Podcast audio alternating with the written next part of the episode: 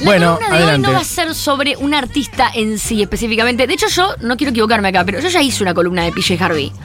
Hice una columna de PJ Harvey que se puede buscar. Hiciste eh, no una, sino que creo que fue en esas de que se fueron partes. Yo creo que fue, si no fue el mes PJ Harvey, más o menos.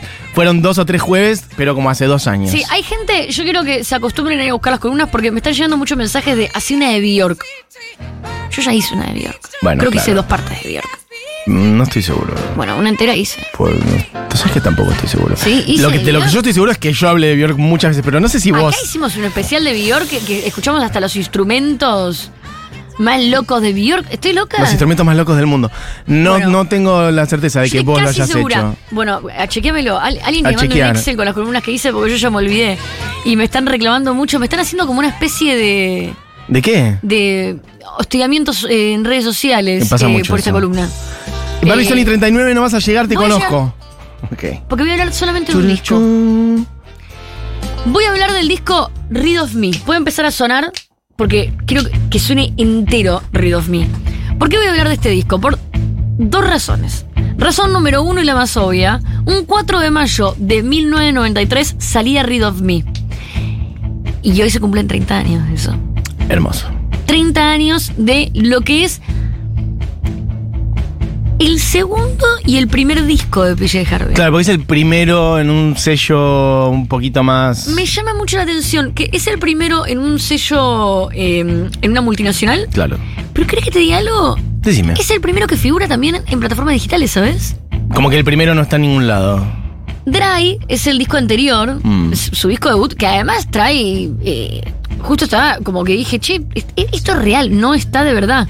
Eh, Dry está Dress, por ejemplo. Está Claro. hits de Sí, sí. Harvey en Dry, no es que es un disco. eh, es un disco eh, que fue bastante importante en la carrera de PJ Harvey y no está en Spotify. Bueno. Pero bueno, arranca su carrera Temas en de plataformas derechos. digitales con este disco, que es Read of Me, que es su segundo disco. Subamos su volumen. Esto es Read of Me, la canción con la que abre Read of Me, que no fue single, lo cual me llama mucho la atención que no haya sido single. ¿Por qué para mí es importante hablar de este disco? Vamos a arrancar por esto. Esta, eh, esto lo, lo preparé mucho. Esta es una analogía. Esta hipótesis. sí, A arquitectónica que, de la cual te Ah, es verdad, la, la analogía arquitectónica, cuidado. A ver. ¿Viste que hoy por hoy, si te compras un terreno, tenés una opción que es la casa prefabricada? Sí. Vienen, te arman la casa en un mes. La pueden armar en tres meses. Podemos hacer como la analogía de los tres chanchitos, ¿no? Que le- vino un viento y le sopló la casa. De, Bueno, la casa esta prefabricada es una casa que luce muy bien, es muy linda y está muy de moda y te la hacen con lo que va en este momento. Vos la ves y hoy es una bomba la casa. Sí. En 10 años la casa esa te quedó vieja. Te quedó vieja. Es una casa que O se te vino abajo. eh, si el terreno humedad, lo compraste, mira, si el terreno lo compraste en un barrio cerrado, es la casa que recibe las quejas. Como no, me, me queda vieja, la casa de, de, de Matías Mesoulán no está buena, nos está bajando la estética. Igual, chicos, si alguien me quiere regalar una casa prefabricada, no tengo ningún problema. Tengo que renovar alquiler este año, estoy desesperado. Listo. Y es una casa que vos pones ahí todo ahí, es linda hoy, te quedó vieja. Después, en 100 años no te la heredó nadie. Porque en una casa para sobrevivir 50 años, no en una casa para sobrevivir 100 años. En 500 años no aparece ni en los libros. Ahora, cuando vos trabajás mucho en los cimientos, esa casa puede ser, si es un castillo, tal vez tarda 40 años en construir ese castillo. Pero. Pero no solamente, no importa en qué año estés, siempre va a ser ese castillo de la cuadra que está increíble, Sí. sino que dentro de mil años ese castillo va a estar ahí de pie. Y todo el resto va a haber cambiado. 20 veces se va a haber demolido, caído, etcétera. Y Sí. el castillo. Sí. si las carreras fueran casas, Bien. hoy estamos llenos de casas prefabricadas que nos Sí. gustan mucho y que consumimos un montón y en 10 años nadie se va a acordar. Pero la carrera de PJ Harvey es un castillo en medio de una montaña en el norte de Glasgow. Y va a estar ahí toda la vida y tiene unos cimientos que no se cae más y la ves y no importa quién la mire, es indiscutida. Ese castillo que tiene ahí. Y Read of Me son los cimientos donde se construye ese castillo. Muy bien la metáfora e ingenieril arquitectónica. Y a lo largo de este disco te voy a explicar el por qué. Adelante. Acá escuchamos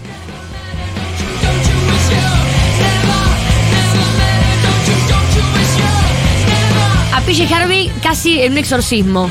Lo que está sonando es PJ Harvey, Polly Jean con Steve Bogan y Rob Ellis, que son sus dos músicos en el disco anterior, Dry, y en este. Los únicos dos discos que graba como trío. Exacto. Siguiente canción del disco, Mist.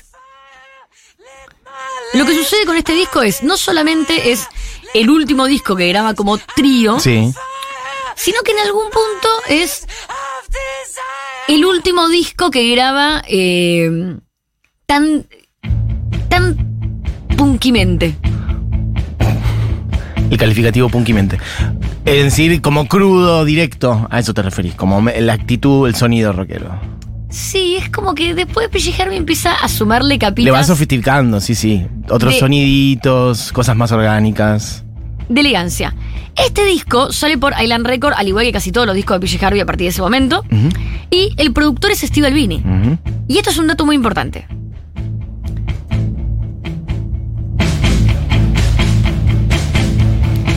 Vos escuchás las baterías, ¿qué sentís de las baterías? Y de las guitarras. Si yo te dijera que esto es la grabación de un ensayo, o te dijera que es un show en vivo, o si yo te dijera que están del otro lado del vidrio grabando en este momento, es una sesión de Futurock. ¿Me crees? Sí, bastante, creo que sí. Bueno, ese es Steve Albini. Steve Albini en este momento era un Steve Albini muy del indie, del lo-fi, era, eh, había estado con Pixies, había estado... Pero no era Steve Albini que después se recuerda, que la repega. Y ahora vamos a hablar por qué en Mm. este disco es tan importante. Steve Albini tiene la particularidad, y esto lo cuenta PJ Harvey, que no es que produce las canciones. Steve Albini lo que hace es encontrar la forma de microfonear de la mejor manera para que todo lo que vos estás haciendo delante de él suene exactamente igual en el disco. Lo que quiere Steve Albini es sacar la pureza más cruda de lo que vos estás haciendo. No quiere poner capas, como Phil Spector.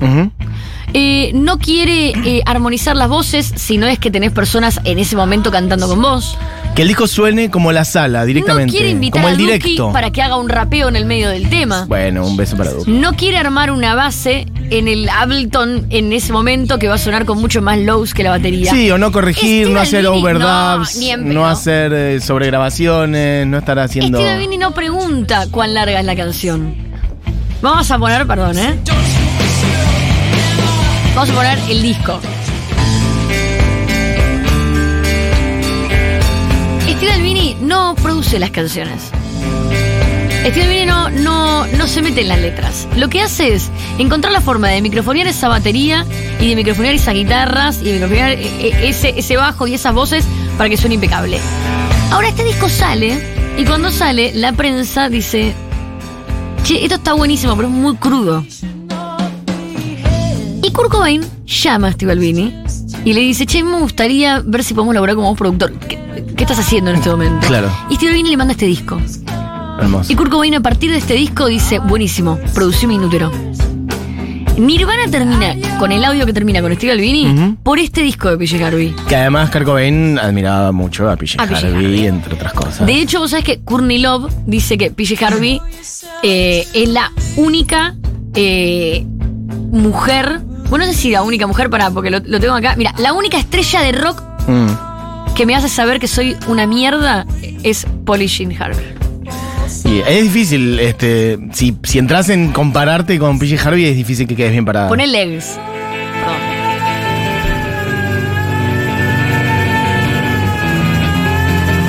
Acá hay unos gritos de PJ Harvey en este tema.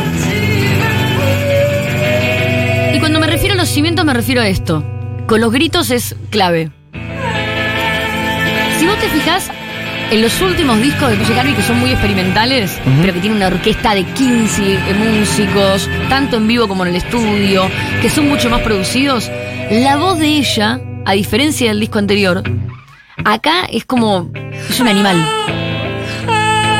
Mete unos falsetes y unos gritos que ningún productor lo hubiera permitido. Le hubiera dicho, che, vamos a corregir esto, vamos a hacerlo mejor. Sí, sí, canta bien. Ella desafina un montón en este disco. Mete unos gritos desaforados que después se transforman en su estilo de cantar.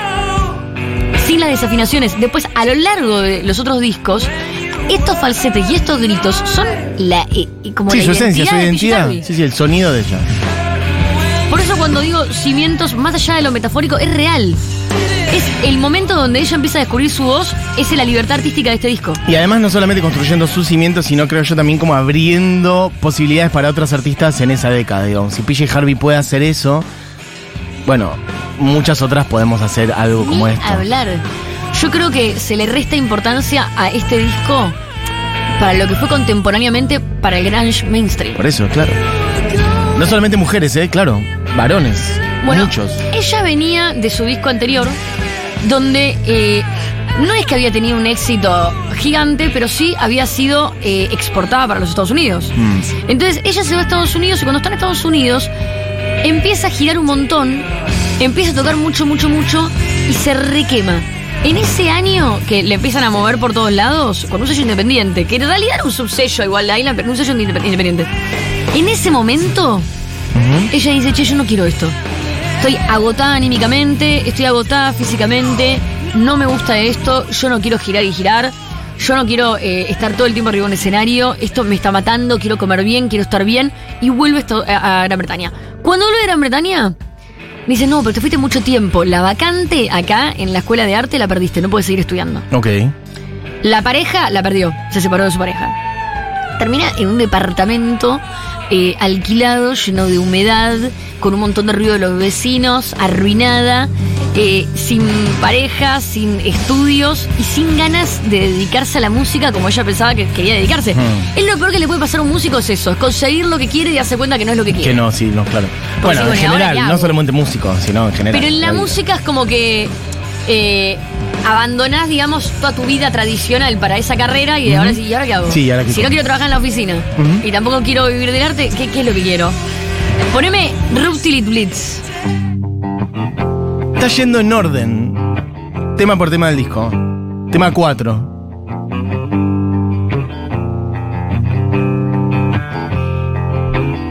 Hace este disco. Las letras de este disco son un suicidio. Son letras sobre pitos, sobre canibalismo, sobre eh, una sexualidad muy, eh, muy feminista. eh, pero ya desde un ángulo que en esa época no era. el- porque en esa época el feminismo tal vez era algo un poco más intelectual y.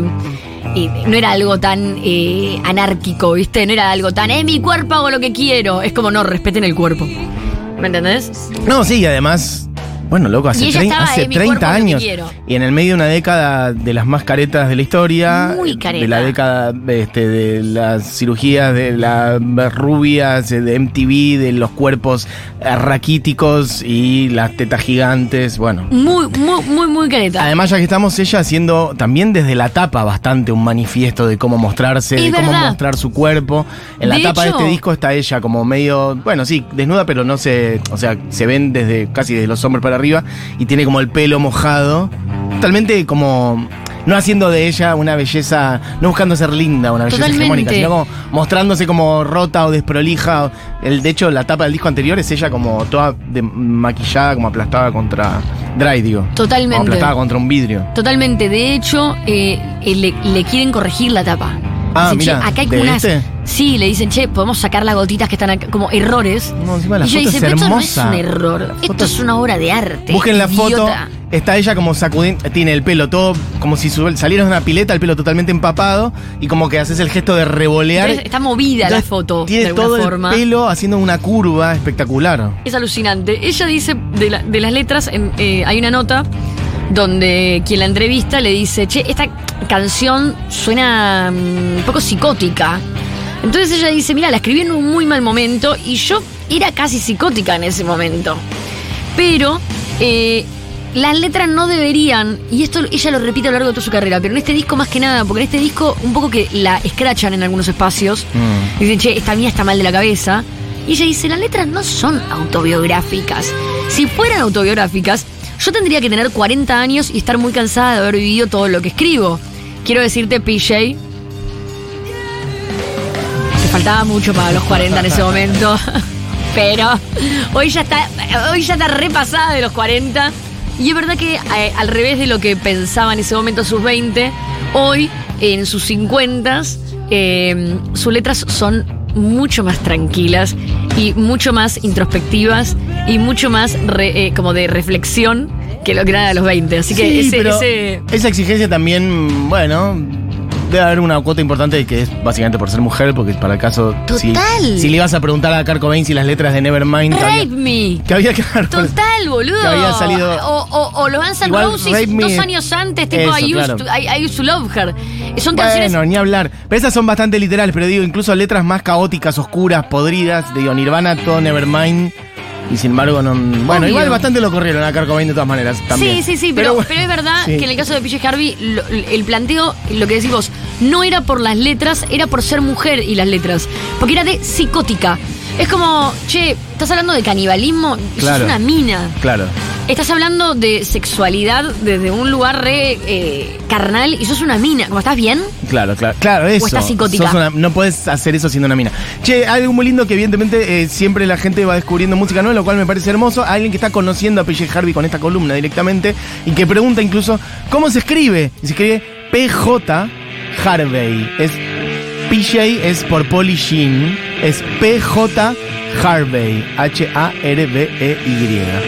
También quiero decir, para las personas que no conocen a PJ, bueno, sí, hemos hecho especiales de PJ Harvey muy largos en esta columna. Hemos hecho como, no sé, creo que un especial de cuatro columnas de, de Sí, PJ para que vayan a tres. investigar. Eh, y el otro día, cuando trajimos la columna de Mark Lanigan, una de las canciones eh, era eh, justamente con, con PJ. Eh, este disco no representa en absoluto eh, su carrera, estadísticamente, digamos, es un 5% de su carrera, No, este disco a nivel musical. Porque todo lo que viene después es mucho más eh, alternativo producido, mucho más eh, parecido tal vez a, a- una mezcla entre Pulp y Nick Cave, si querés. Eh, como canciones eh, con una producción hasta un poco más eh, elegante. Y este es como el más punk de ella. Bueno. y el más hardcore también en lo vocal. Tiene sentido, también es uno de sus primeros, después fue modificando su sonido, pero sí, la- por ahí los, no sé, los más hit, Good Fortune, etcétera, Story from the City, discos que vinieron Y- después y que sobre fueron todo después muchos más 2000, aceptados, sí. más mainstream. Pero lo que sí tiene de particular ella es que empieza su carrera y continúa su carrera después de su mayor éxito de la misma forma. Ella arranca con Dry y con este disco de una forma muy anárquica. Dice, che, esto yo lo que a mí se me ocurre como yo quiero. De hecho, perdón, pon el próximo tema. El próximo tema es Man Size Sextet. Quiero hablar de esto. Vale, vas la mitad del disco, ¿eh? Te quedan tres minutos. Perdón, vamos rápido. Ella acá toca el cello, toca violín y toca sintes en este disco. Eso, todas las letras de este disco son de ella, no La conforme con eso, ella, todas las guitarras, pero además estos otros instrumentos, cello, violín, un delito. Pero no toca en capas. Cuando toca, toca solo eso. Entonces escuchamos acá. No es que es el trío con unos chelos. Son eh, muy experimentales las cosas que hace PJ. Después se vuelve un poco más main ah, en, en los no- fines de los 90 y después se vuelve mucho más em- experimental. Pero se vuelve experimental ya con 20 años de trayectoria y esto que pudo lograr eh, junto a Steve Albini en el 93. Bien. Y sigamos con el próximo es un cover de Bob Dylan que hace porque se lo piden los padres. ¿En serio? Los padres le dicen, ¿por qué no te haces un cover de Dylan, No, hija? eso no es real, ¿de verdad? Y ella hace la versión más bizarra, eh, hermosa y de punk alternativo que vas a escuchar de Highway 61 Revised.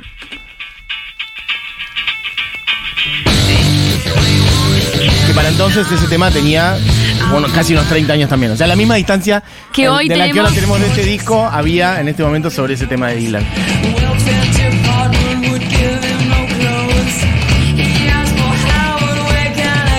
No sabía que se le habían pedido a sus padres. Gracias. Vamos a hacer una cosa para llegar a escuchar este disco. La próxima canción es 50th Queenie. Tiene dos singles este disco. Uno es este, 50th Queenie. Así que me parece una buena forma de resumir este disco. Para quienes están escuchando, esto es PJ Harvey, es Read of Me. Hoy se cumplen 30 años de Read of Me, que es su segundo disco, el primero con una multinacional. Es el disco con el que ella dice, ay, me fue muy bien con Dry, qué paja, en este voy a hacer una, tengo una bronca, tengo... Y tiene la suerte de cruzarse con Steve Albini, que es uno de los productores más prolijos en cuanto a respetar por completo tanto el audio como el espíritu y las intenciones de los artistas. Entonces, este disco es un vómito de enojos y confusiones de una chica muy joven. eh, y es posiblemente, Dígalo. Para mí, es posiblemente como eh, el único disco de un artista de rock como PJ Harvey, mujer, eh, en, en la historia del rock que conocemos. Una mina que está ahí como, ah, mira, la pegué, te hago esto. Después sí puede pasar que hayan artistas que, que sean eh, expresamente más del, del punk o del hardcore. Y, pero PJ Harvey era una persona que toda la atención que recibía la transformaba en un grito de expresión eh, casi despectivo para el mainstream. Y de hecho le dieron con un palo en la prensa. Por un lado era una obra maestra mm, nominada para el Mercury Prize y por otro lado eh, hay un montón de reseñas de diarios re mega grandes diciendo una esto es un experimento mierda", sociológico claro. que vos puedas sobrevivir a una escucha de este disco. Claro. Y la siguiente canción que es single en este disco es eh, Men Size. No eh, Yuri Shi, Men Size.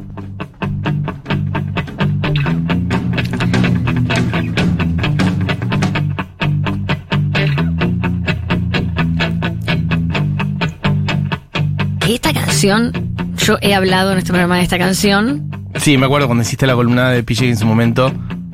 porque la letra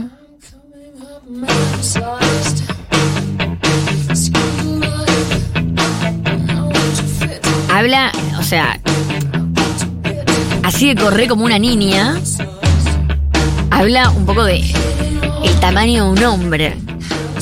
Y, y es muy loco porque en ese momento, eh, salvo que sea un feminismo como el de Kendall Hanna, hablar de feminismo de nuevo era algo muy distinto a lo de hoy. Era como. eh, era un feminismo muy eh, correcto, ortodoxo, blanco. eh, era como muy power to the woman. Era como, mm, queremos esto. Y, y desde el lugar más anárquico era difícil. Entonces, no, no era necesariamente una etiqueta que vos quisieras. Entonces ella decía, no, yo no soy feminista. Mm. Por supuesto que 30 años después la Sí. postura de Pichi Garbi es distinta. Claro. Y las letras son letras que hoy podrías eh, ponerlas en banderas en cualquier marcha de ni uno menos. Bueno, chiques. Ah, la hora, no, por bárbaro. eso. Ya está. Resumamos la segunda parte del disco con estos dos simples, que son los dos simples del disco. Bueno, un recorrido sobre Read of Me, que sería como un, un desastre de mí, la traducción. Sí. Read of Me.